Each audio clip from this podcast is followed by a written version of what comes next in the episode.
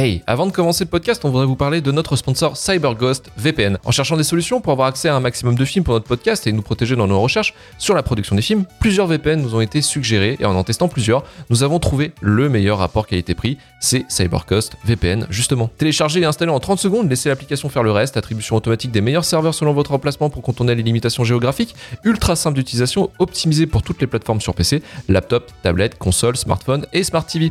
En un seul clic, on peut switcher de pays et retrouver les catalogues de films américains ou japonais sur la plateforme Netflix par exemple, vous pouvez réaliser votre rêve et regarder Athéna de Romain Gavras avec le doublage japonais. Une expérience absolument fabuleuse. Avec CyberCost VPN, vous êtes protégé car il ne conserve aucune donnée de navigation, votre IP est masqué et crypté sur internet pour sécuriser vos données en ligne. Si vous êtes comme Romain, un grand streamer Fortnite sur Twitch, il n'y a aucune saturation des serveurs, vous pouvez jouer et streamer tranquillement sans perte de connexion.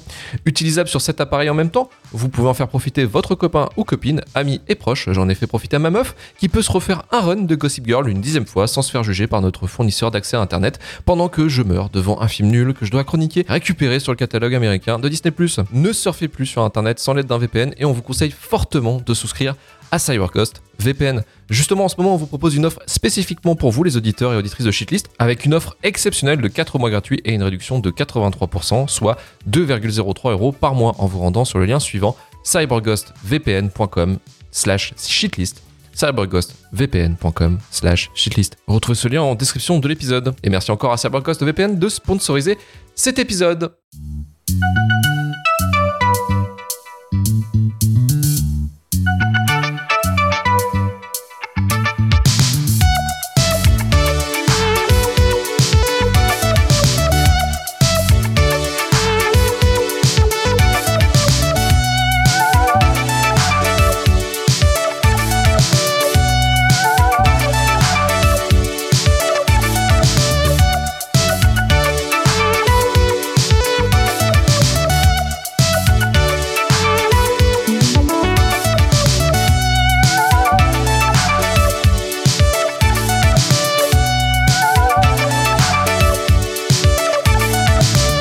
Bienvenue à tous dans Shitlist, le podcast qui vous parle que du pire du cinéma. Pour ce numéro, retour dans une époque effroyable où tout était malheureusement possible, les années 2000. Frédéric Diffental, le début douloureux des CGI, un film d'horreur au Louvre, l'envie de conquête du marché international avec des produits 100% pâtés, baguettes et saucissons. Tout ça compilé en un seul film catastrophique, Belphégor, le fantôme du Louvre de Jean-Paul Salomé.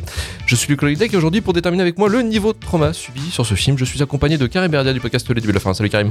Salut tout le monde. Et Emmanuel Pedon du podcast Le Coin Pop. Salut Manu. Salut à vous, salut à toi. Avant de commencer, ce film a été imposé par notre auditeur Chakma qui a souscrit à mon shitlist à moi sur notre Pas merci. Qui lui permet merci. trois films et pas merci du tout Chakma. Enfoiré, j'ai envie de te dire. Mais, mais, mais, il nous dit d'ailleurs qu'il a choisi Belphégor car c'est une des pires adaptations de séries télé et de la littérature française car Vidoc c'est trop facile et Guillaume Canet a déjà pris tarif. Mettez trois claques à Frédéric Diffental, s'il vous plaît.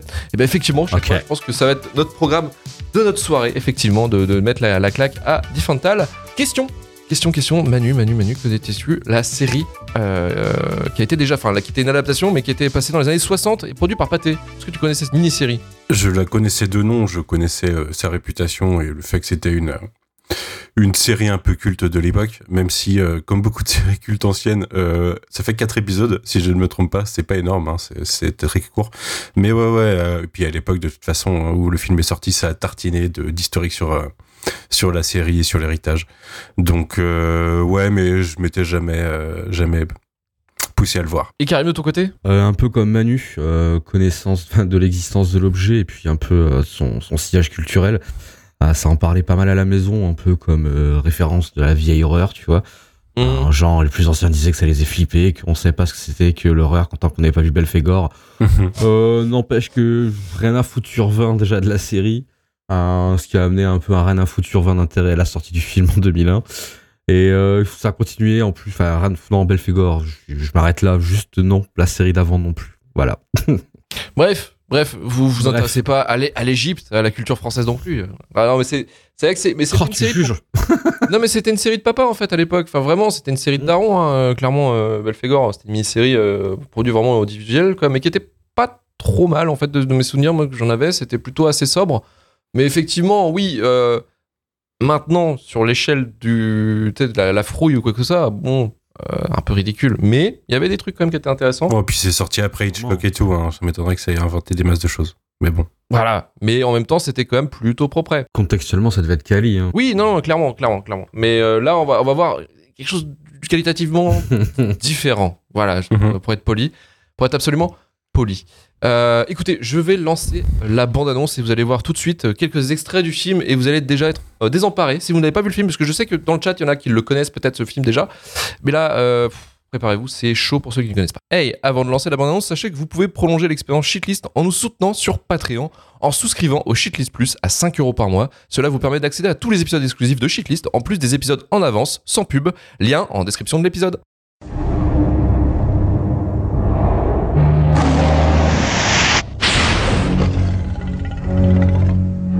Sous-sols du Louvre, ils ont retrouvé ce que personne ne devait trouver. Ils ont voulu savoir ce que personne ne devait savoir. Et maintenant, chaque nuit, dans le plus grand musée du monde, 3000 ans de mystère, de légende et de terreur ont enfin repris leur place parmi nous. Rien, ni le temps, ni la solitude n'ont affaibli ses pouvoirs.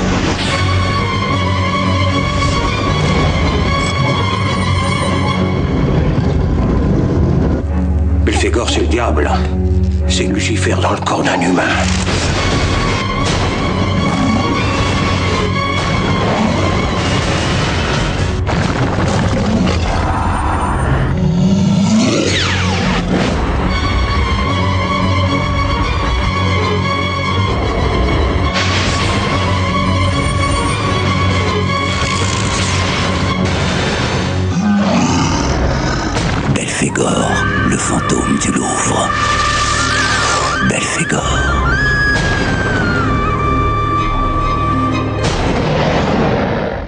DA de, la DA de cette bande-annonce, c'est Ah quand, oui, bah, elle- quand même un mec qui a découvert Windows Movie Maker euh, sur son ordi 98, quoi. Tu parles, tu parles de l'encadrage de fin là? Ouais, ouais, c'est magnifique. Incroyable. C'est magnifique. C'est des vrais esthètes visuels. Ça, fait- ça fait absolument plaisir. Donc, Belphégor, le fantôme du Louvre, sorti le 4 avril 2001, produit par Alain Sard et Studio Canal avec un budget de, attention, 22 millions d'euros de l'époque. Et c'était déjà un budget absolument gueudin pour, Ah, pour l'époque. Écrit et réalisé par Jean-Paul Salomé, aidé au scénario par Daniel Thompson et Jérôme Tonnerre, inspiré par le roman policier de Arthur Bernard, sorti en 1927. Lisa, incarnée par Sophie Marceau, vit non loin du musée du Louvre en compagnie de sa grand-mère. Après la mort de celle-ci, elle accompagne Martin, sous les traits de Frédéric Diffental, un électricien dans la cave où il travaille avec une équipe d'ouvriers. Détournant leur attention, Lisa et Martin réussissent à s'introduire dans le musée des airs. Dans un laboratoire, la jeune femme découvre une momie récemment exhumée. En cours d'examen, intriguée, Lisa s'en approche, un esprit s'échappe des bandelettes et prend possession d'elle à son insu. Très vite, son comportement se modifie au point d'inquiéter sérieusement Martin, devenu entre-temps son petit ami. Par ailleurs, le musée devient le théâtre d'événements étranges, pour ne pas dire inquiétants. Trois petits points, suspense de ouf, attention, attention messieurs, dames. Et Manu, Manu, qu'est-ce que tu as pensé de cette, j'aurais dire, ce Ghostbuster Martin Mystère euh, slash Scooby-Doo français? Mais c'est un vrai euh, résumé ou pas? Parce que Ah, C'est le synopsis de Allociné. Moi, j'en parce qu'il y a des erreurs, il y a des erreurs dans le résumé par rapport au film. Oui, mais euh, oui, non, mais c'est ça qui est ouf. Euh, je regardais tel quel, tu vois. Je me suis dit, bon, on va pas s'emmerder. Faisons, faisons notre travail à moitié. Continuons dans cette lancée. Et voilà. non, moi c'était une épreuve. Alors j'avais pas vu le film à l'époque, c'était ma découverte parce que euh, bah même à l'époque j'avais 15 ans, ça avait l'air nul à chier. Je suis désolé, mais euh, euh, dès l'affiche, tu sens qu'il y a un problème déjà. Ouais, ouais, ouais. Et puis, et je cherche au sein du film la, la production value parce que, euh, alors certes, il a, moi j'ai envie de dire, il a coûté que 22 millions, mais euh, c'est facile quand en fait on te prête le Louvre. et puis, euh, t'as pas besoin de faire de décors. Parce que quand ça fait des décors, genre scène d'intro, euh, découverte de la momie en Égypte, euh, la pyramide est constituée de parpimpin, c'est euh, c'est un petit peu gênant. Ça, ça file sur une voix de narrateur de documentaire animalier, j'ai pas compris. Et assez vite, tu te rends compte que personne ne sait jouer dans ce film. tout est exagéré, tout est assez dégueulasse.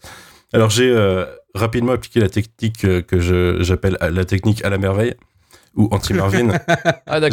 J'ai- fait du fo- fois 1,1 puis fois 1,2 et à 1 1,3 je me suis rendu compte que les acteurs jouaient vachement mieux, que tout était plus fluide et euh, c'est c'est déjà indicatif de la qualité du film parce que franchement tu te fais chier déjà dans l'intrigue mais en plus les acteurs sont catastrophiques. Je ne sais pas pourquoi à un moment fin des années 90, début des années 2000, Frédéric Diffenthal a été à la mode. C'est ça, mais ça, c'est un délire. Ça, c'est un délire. Ça, c'est une épreuve. Hallucination collective.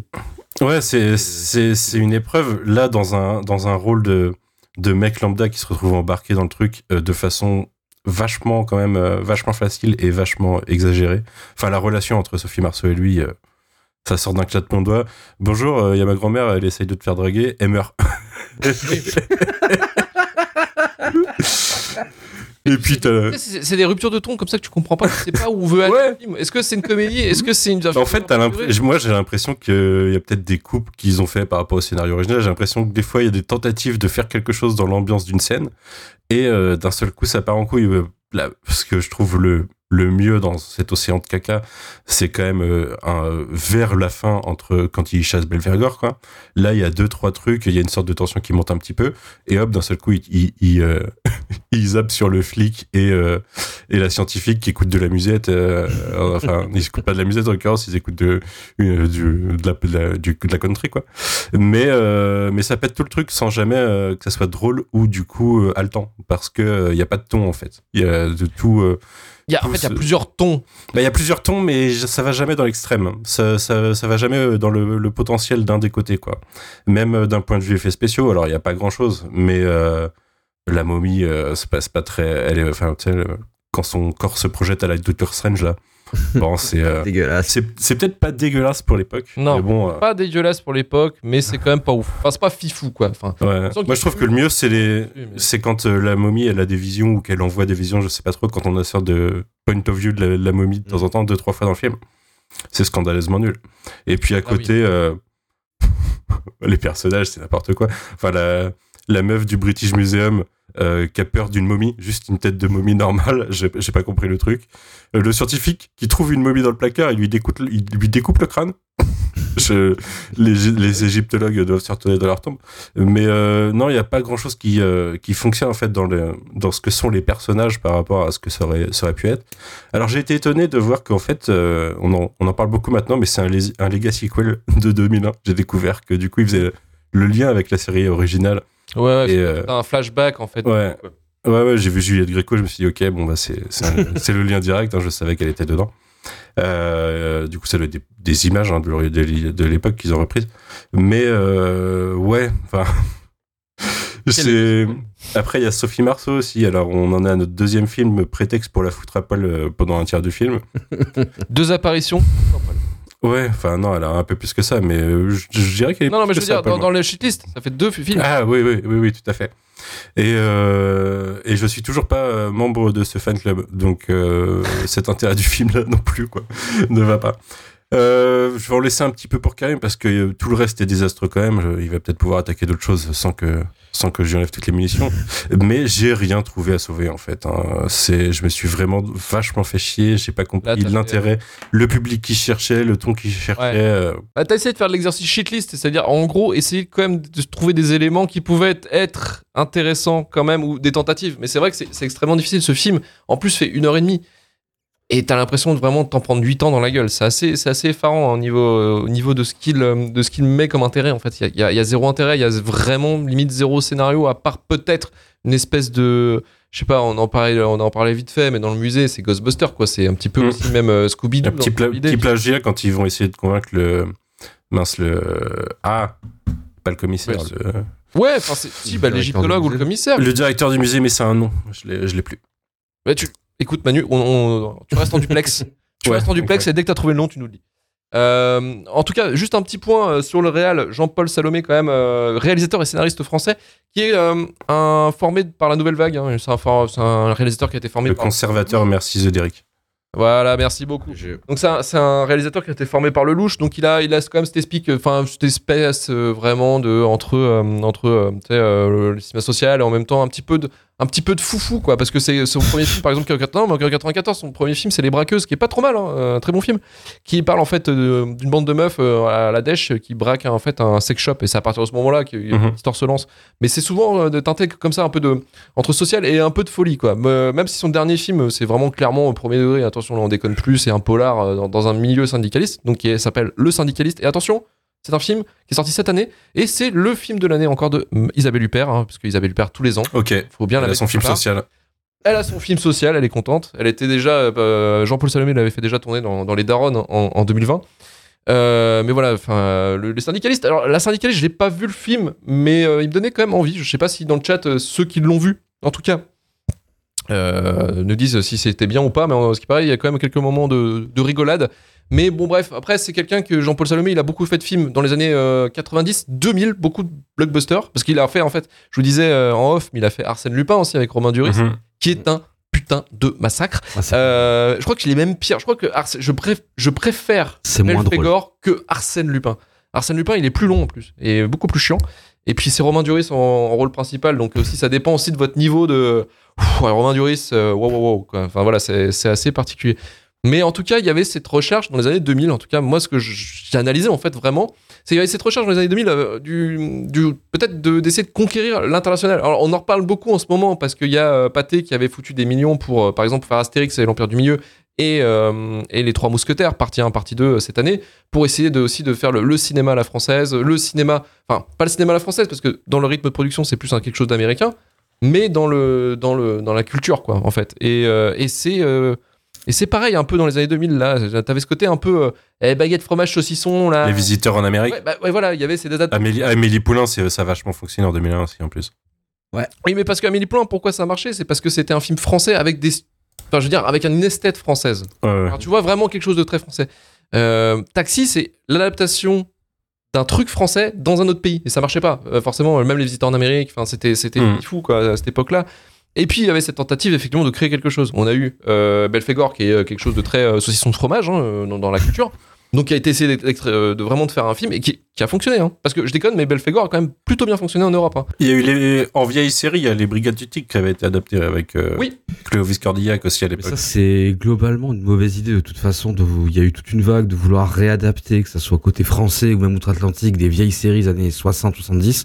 Je pense à, je pense au Chapeau melon, botte de cuir. Ah putain. Et The Avengers, Euh, euh, avant- mm. euh, ah non, mais c'est chaud. Bah en fait, il y en a. Je sais pas si de toute cette vague d'exploitation de ressucés des vieilles séries, Bah si. quelque chose de positif qui est sorti. Si, si, il y en a une, fin des années 90, Mission Impossible. Ah oui, oui, oui, Ah ouais, Brian De ouais, Palma. certes. Oui, mais Certes. oui, voilà. Mais c'est parce qu'il y avait un cinéaste derrière, un vrai cinéaste. Mm. Euh, et puis des bons producteurs. Mais il y avait, euh, mais à la fin, enfin alors. Après, attention, parce que bon, il y avait Vidoc aussi, il y avait pas mal de fi- films comme ça où c'était enfin, vraiment dans le franco-français, vraiment de vraiment faire la française, essayer d'exporter ces trucs, il y avait ça. Euh, mais effectivement, après, le film est produit par, donc je disais Alain Sard, Alain Sard est un des plus grands producteurs français, euh, qui est en ce moment à la retraite. hein. Lui, il a, eu, je crois, un peu plein le cul du système. Il a arrêté ses films en fait en 2014, lui de produire. Euh, c'est un producteur de, Godard notamment, de Blier, de Claude Sautet, Tavernier, tout le bordel. Et c'est lui qui a fait en, en 2001 en fait, il a fait deux trucs. Il a fait Belphégor, donc euh, il a produit Belphégor, mais il a produit aussi Mulholland Drive de David Lynch. Mais non. Alors c'est c'est un peu le. Ce grand écart. Ouais, après, c'est parce pas. que euh, Lynch il fait des coprods euh, françaises Canal, tout ça. et Ah, mais c'est coup, euh, oui, mais c'est Alain Sard. Mais Alain Sard est derrière Studio Canal généralement, en fait. Dans le- ouais, bah voilà. Et, euh, Bah voilà. et effectivement, c'est lui qui a produit justement euh, Mulholland Drive quand euh, David Lynch euh, trouvait pas de, de financement pour son pilote, qui s'est transformé en film, parce que c'était euh, à la base Mulholland Drive c'était un, un pilote, Un pilote de série qui était peut-être une suite de Twin Peaks. Mais on sait pas trop. Et voilà, et ça s'est transformé finalement à la fin. Il y a des petits vieux en lilliputien qui viennent dé- dégommer. euh, dégommer, merde, comment elle s'appelle? Putain, j'ai oublié son nom. Euh, Laquelle. Non, mais voilà, mais c'est vrai que Alain Sard, voilà, c'est quand même assez ouf. Euh, lui, ça, ça- cette année-là, il était un peu fou. Mais c'est que je l'ai vu dans le chat, mais c'est un peu vrai. C'est un projet aussi qui s'est lancé avec le succès de La Momie de Stephen Sommers. Euh, Ouais, bien sûr. Parce que il y avait cette hype un petit peu de dire, ah, l'Égypte, tout ça, il y a un truc, quoi, il y a une vibes.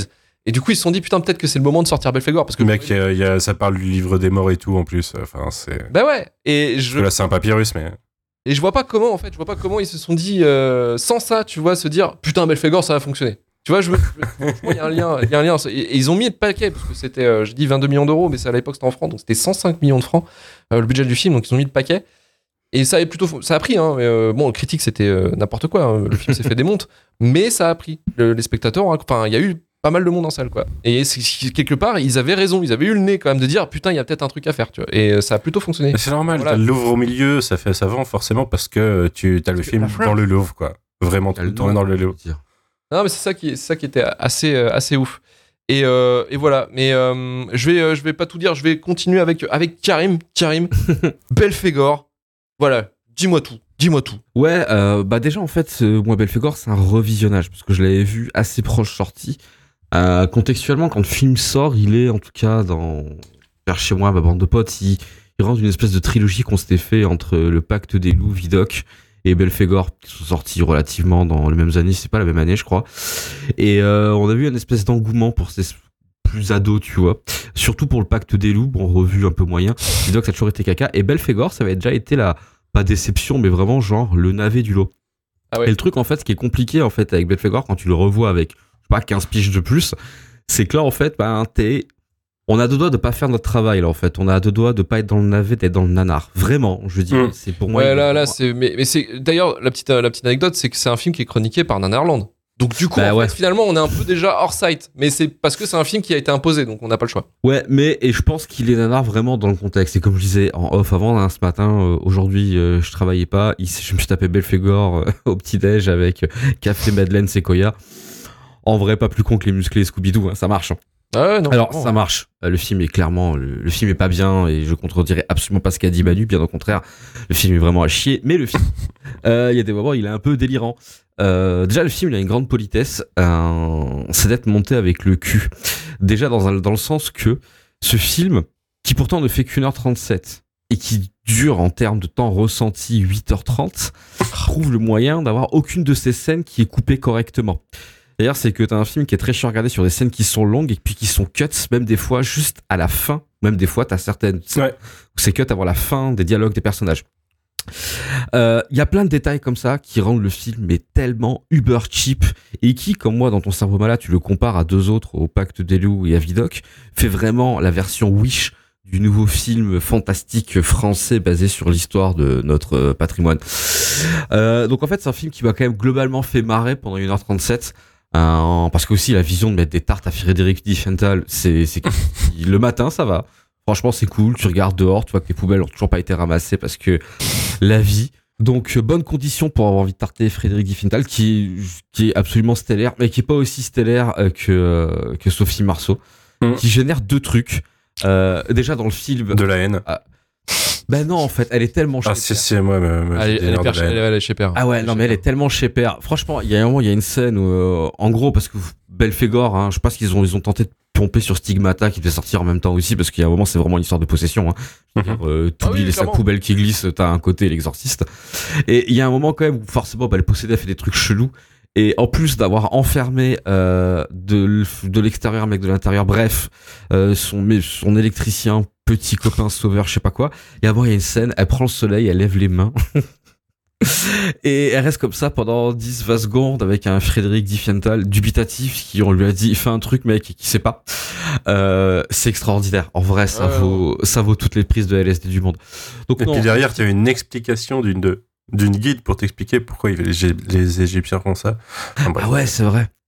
De moments où elle fait absolument rêver. T'as une scène dans le Louvre où elle est, euh, elle est en état de semi-possession, c'est-à-dire c'est qu'elle n'est pas possédée toute la journée, mais elle fait des trucs chelous.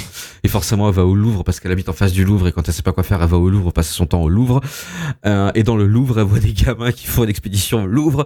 Et il y a un moment, c'est marrant, Jack, t'as une- il y a une guide qui, la pire guide du monde, je veux dire, qui n'aime pas les enfants, euh, avec un air de, de Catherine péteuse parisienne. Ouais. Et là, d'un coup, t'as Sophie Marceau, Lisa ou je sais pas quoi en fait, qui débarque et qui commence à donner une leçon à ses enfants. En vrai, là, sur le coup, t'as envie de retransposer ça dans, dans la vraie vie de la vérité véritable. C'est le moment super gênant. T'imagines tes gamins et t'as une meuf, ok, c'est Sophie Marceau, tu t'en bats les couilles, quoi. Je dirais, elle te dit, et tu connais la prophétie d'Osiris, enculé? Euh, oui, madame. Ah, le mieux, c'est quand ils se trompent entre Osiris et Anubis après, sur le dessin. Ouais. Et après, pète un elle me câble. défonce. Donc ouais, le film a, a plein de moments euh, assez marrants comme ça. Il y a le commissaire, euh, il y a Michel Serrault quand même qui Ah. Eh, Michel Serrault, putain, le zinzin. Franchement, franchement, le Il est MVP. hors- il est Je hors- vais l'alpaguer, ce Belphégor. C'est Lucifer. Non, mais. Hum, hum, hum. Il est extraordinaire. C'est L'espèce de, l'espèce de, de vieux commissaire qui t'explique que le fonctionnariat c'est de la merde qui revient parce qu'il a juste euh, une espèce de Van Helsingage de l'extrême où il poursuit une chimère bon, qui n'en est pas une. Et genre en plus une espèce de de l'or, tu vois, tu sais, où c'est un ancien quepon qui écoutait de la musique Mm. de quepon. Genre, le mec, c'était un queutard, il a, il, a, il a sûrement fait des enfants, il a pas su. Genre, comme ça, tu vois. J'aurais tellement voulu être sur le tournage, mais avec genre en mode, les gars, on a Michel Serrault, on sait pas trop, laissez-le faire. Ok, c'est bon. Et moi, je dis, c'est français, ça passe. Moi, je trouve que le film, voilà, il peut te faire marrer, en fait, grâce à ça. Donc, enfin, je peux- moi, je peux continuer huit jours là-dessus, en fait, mais le film est franchement pas bien, que ce soit sur tous les points. hein. Techniquement, c'est à chier. C'est très mal fait. Je le trouve même daté pour son époque. Vraiment, je veux dire. Ah oui, oui, oui, clairement. Ouais, ouais, ouais. le film, t'as l'impression qu'il se situe en, en termes de technique et de, de manière de faire du cinéma dix ans avant. On se sent vraiment genre fin 90, profond milieu 90. Et si quand même, ce, ce film, il a une saveur jeu vidéo des années 2000. Déjà, ceux qui ont fait Tomb Raider, euh, Angel of Darkness euh, reconnaîtront. Mais surtout, il a une saveur FMV ou point and click de la PlayStation entre les FMV Même euh, pourris. le truc Ou genre les- PC, la visite du Louvre, truc dans le genre là. Ouais, il a ce côté, il a un truc un peu en carta comme ça, tu vois. Et c'est, il a la même atmosphère. C'est long, c'est chiant, c'est pas marrant. Pas si, ça peut devenir un peu marrant. Donc, euh, donc voilà. Donc en fait, euh, pas merci chaque main, parce qu'en vrai, je, je m'en serais passé. Euh, et pour une fois, les gens, si vous êtes curieux, allez le voir juste pour compatir. Euh, je serais curieux de voir que si vous le prenez comme un anarque, ça peut passer. Euh, je suis assez curieux de savoir. Bien sûr, c'est Voilà. chaud quand même. Non, non, c'est vraiment chaud. Euh, en tout cas, il y y ouais. Enfin, moi, pour, pour finir un peu sur le film, c'est vrai qu'on on, on revenait souvent, mais c'est c'est bizarre en fait le ton du film. Enfin, je sais pas comment ils se sont. En fait, sur l'écriture, comment ils se sont mis d'accord ou non, mais t'as en fait t'as cet aspect BD d'aventure, mais en même temps, euh, t'as espèce de premier degré euh, qui se veut technocrate à moitié. En même temps, ils savent pas trop. Et puis t'as des personnages, on n'a pas parlé, mais il y a un personnage euh, qui est fan, qui veut devenir égyptologue.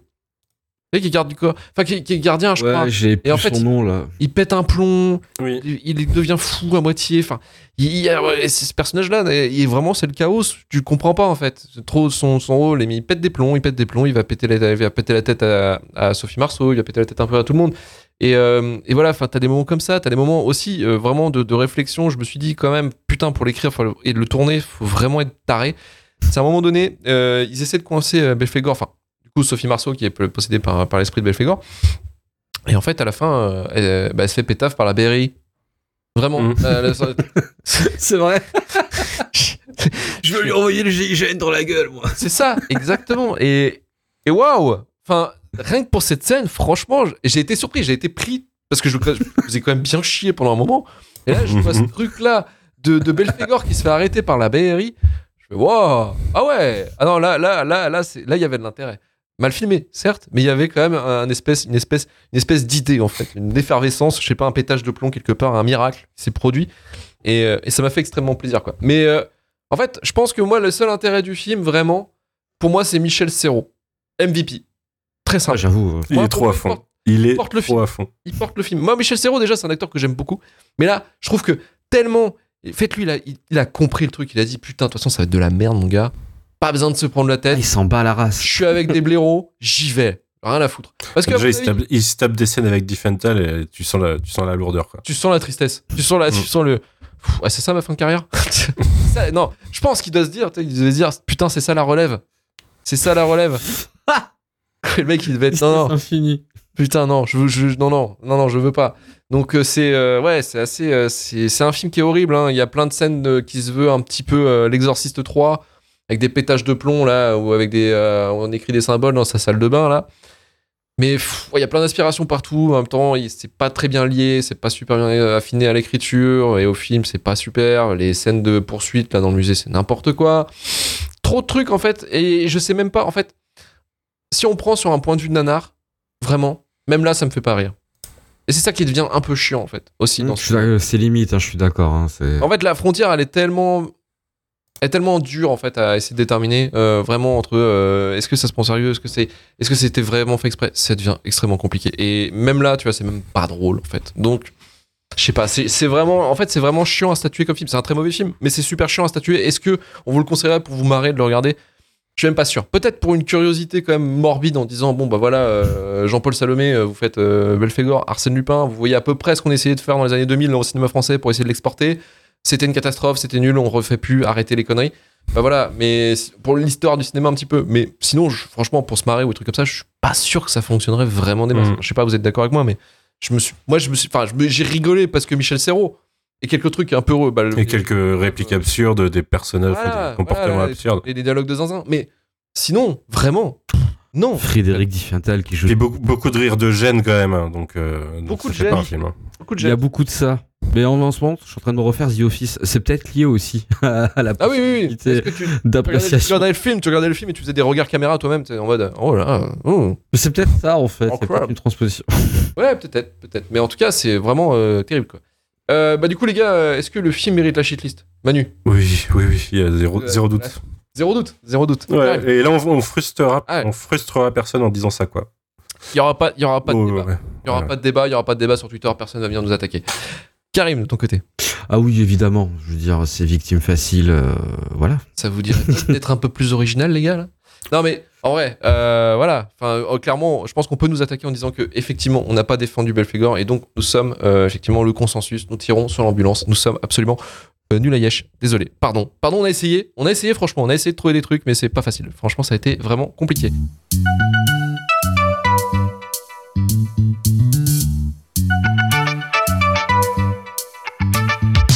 Merci Karim, merci Manu et merci, Merci à chat. toi, merci à vous. Restez juste Merci à tout le monde.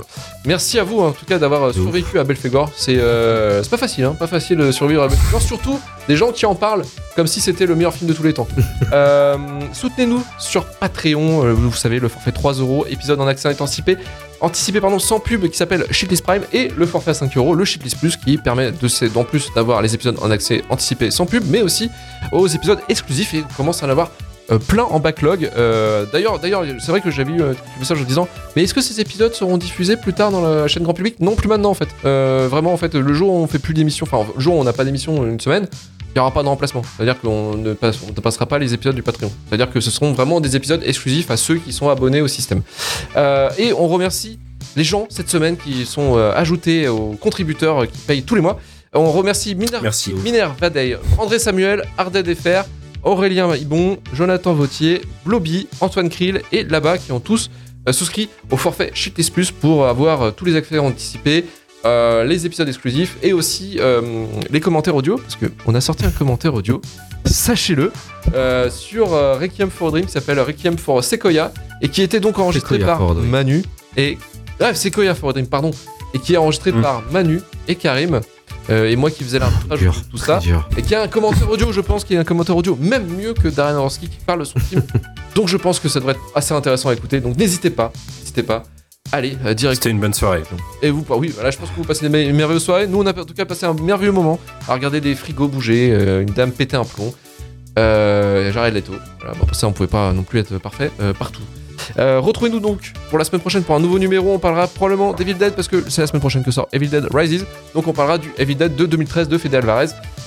Podcast.com pour le SAV, rejoignez-nous sur Twitter, Instagram, TikTok et sur notre Discord, notre chaîne Twitch et YouTube pour le live et la VOD. 5 étoiles sur Apple Podcast, Podcast Addict ou Spotify. Retour sur Free Programme pour trouver tous les épisodes de Shitlist. Et on se dit à la semaine prochaine. Allez, salut Salut